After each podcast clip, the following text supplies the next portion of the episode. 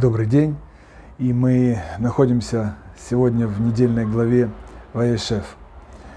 Наш протец Яков поселяется, дословно, Ваешев оседает в стране Кнаан, растит 12 сыновей, и в этот момент начинают развиваться события, которые в конце концов приводят нас в египетское рабство. И это все происходит именно в нашей недельной главе, на наших глазах. Посмотрев на события под таким углом, когда зарождается то, что произойдет где-то впереди, и как осуществляется план Бога, возможно, кто-то из вас, уважаемые зрители, увидит в этом урок для своей жизни и пример того, как нужно смотреть на события с нами происходящие. Итак, вот эти события. В знак своего особого расположения Яков дарит своему сыну, любимому сыну Йосефу, разноцветную рубаху. Йосеф приносит отцу критические сообщения о поведении братьев – невзирая на растущую ненависть братьев, Иосиф рассказывает им два своих пророческих сна. К ненависти братьев добавляется ревность. И вот братья пасут скот где-то в полях в округе.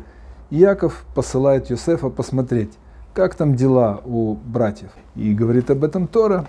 И пошли его братья пасти отцовский скот в Шхем. И сказал Израиль Йосефу, ведь твои братья пасут в Шхеме, отправляйся, я пошлю тебя к ним.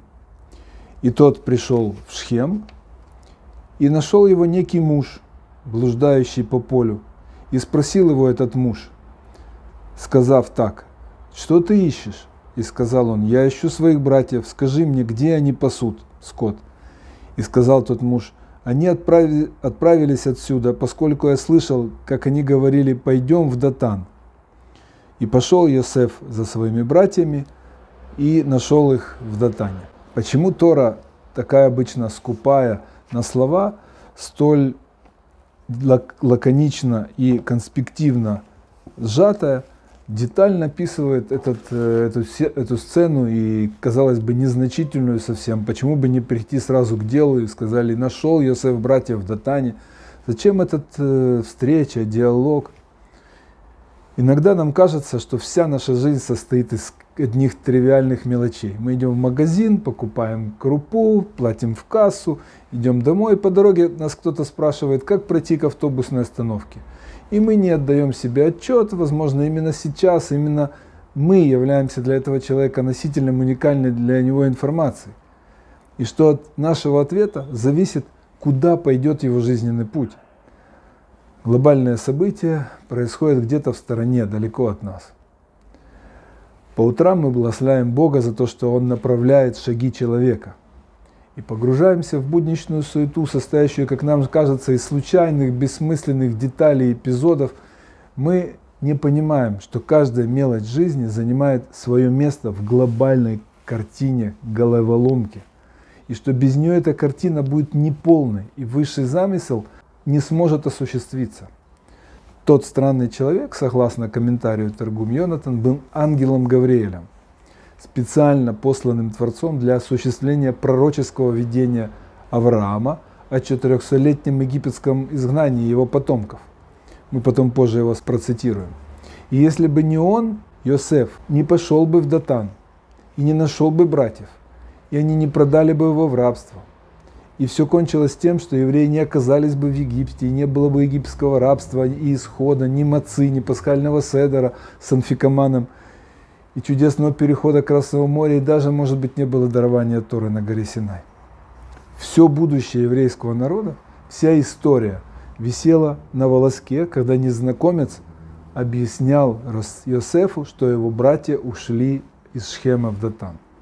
Именно для этого Тора притормаживает – и описывает эту ситуацию, этот диалог более детально. Он имеет огромное значение.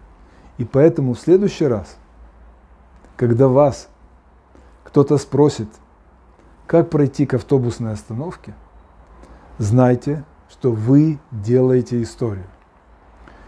И это важный урок и место для промежуточного или хайма.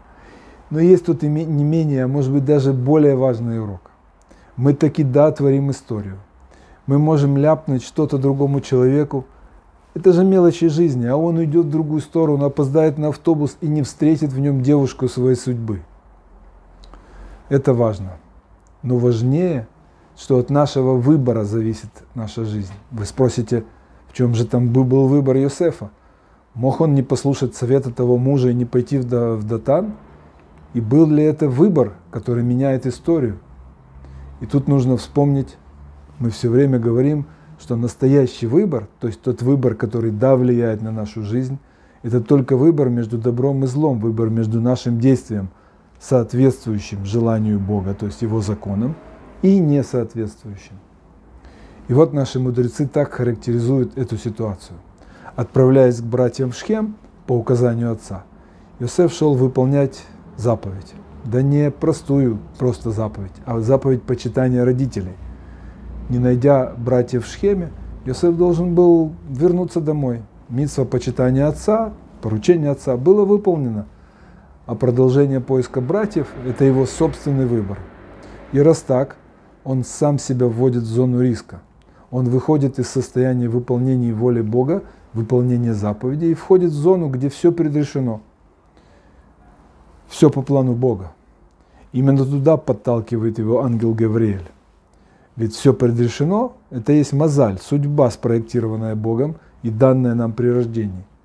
Итак, Йосеф делает свой выбор, и история развивается по плану Бога. И тут в создании реальности два партнера, Йосеф и Бог. У Бога есть план. Йосеф может сделать свой выбор, и этот план разрушится. Хорошо или это плохо, посмотрим дальше. И это один эпизод, в котором могла поменяться наша история. Есть и другой. Он раньше чуть по тексту. Яков в знак своего особого расположения дарит Йосифу разноцветную рубаку, мы об этом уже говорили, и пишет об этом Тософот в трактате Шаббат, что родители – не должны ставить никого из детей в привилегированное положение. Яков дал Йосефу особую одежду, братья, братья возревновали, и раздор между ними в конце концов привел к тому, что всем потомкам Якова пришли, пришлось уйти в изгнание и рабство в Египет. Это цитата Тософот. И если бы Яков не выделил бы Йосефа, могла бы не случиться вся цепочка этих событий, которые нас привели в Египет, и мы могли бы не попасть в рабство. И даже несмотря на сказанное Богом Аврааму в главе Лехлыха. И тут вот это я все место процитирую. «И сказал Бог Аврааму, знай, что пришельцами будут твои потомки в чужой стране или в земле не вашей, и они будут им служить, а те будут их угнетать 400 лет. Могло бы этого не произойти, мы могли бы или не попасть в Египет, или нас могли бы не порабощать и угнетать. И это зависело сначала от Якова, а потом от Йосефа, от их поступков, а в конечном итоге от их выбора. И это яркая иллюстрация известного высказывания «все предрешено, но есть свобода выбора». Весь мир и жизнь каждого из нас развивается по плану Всевышнего. Он не только запланировал и ведет мир и каждого из нас к определенной цели. Для реализации своего плана повсеместно он использует своих спецагентов, ангелов, в виде незнакомцев. Он видит и знает, что с нами, с каждым из нас, будет в нашем будущем. И казалось бы, все предрешено.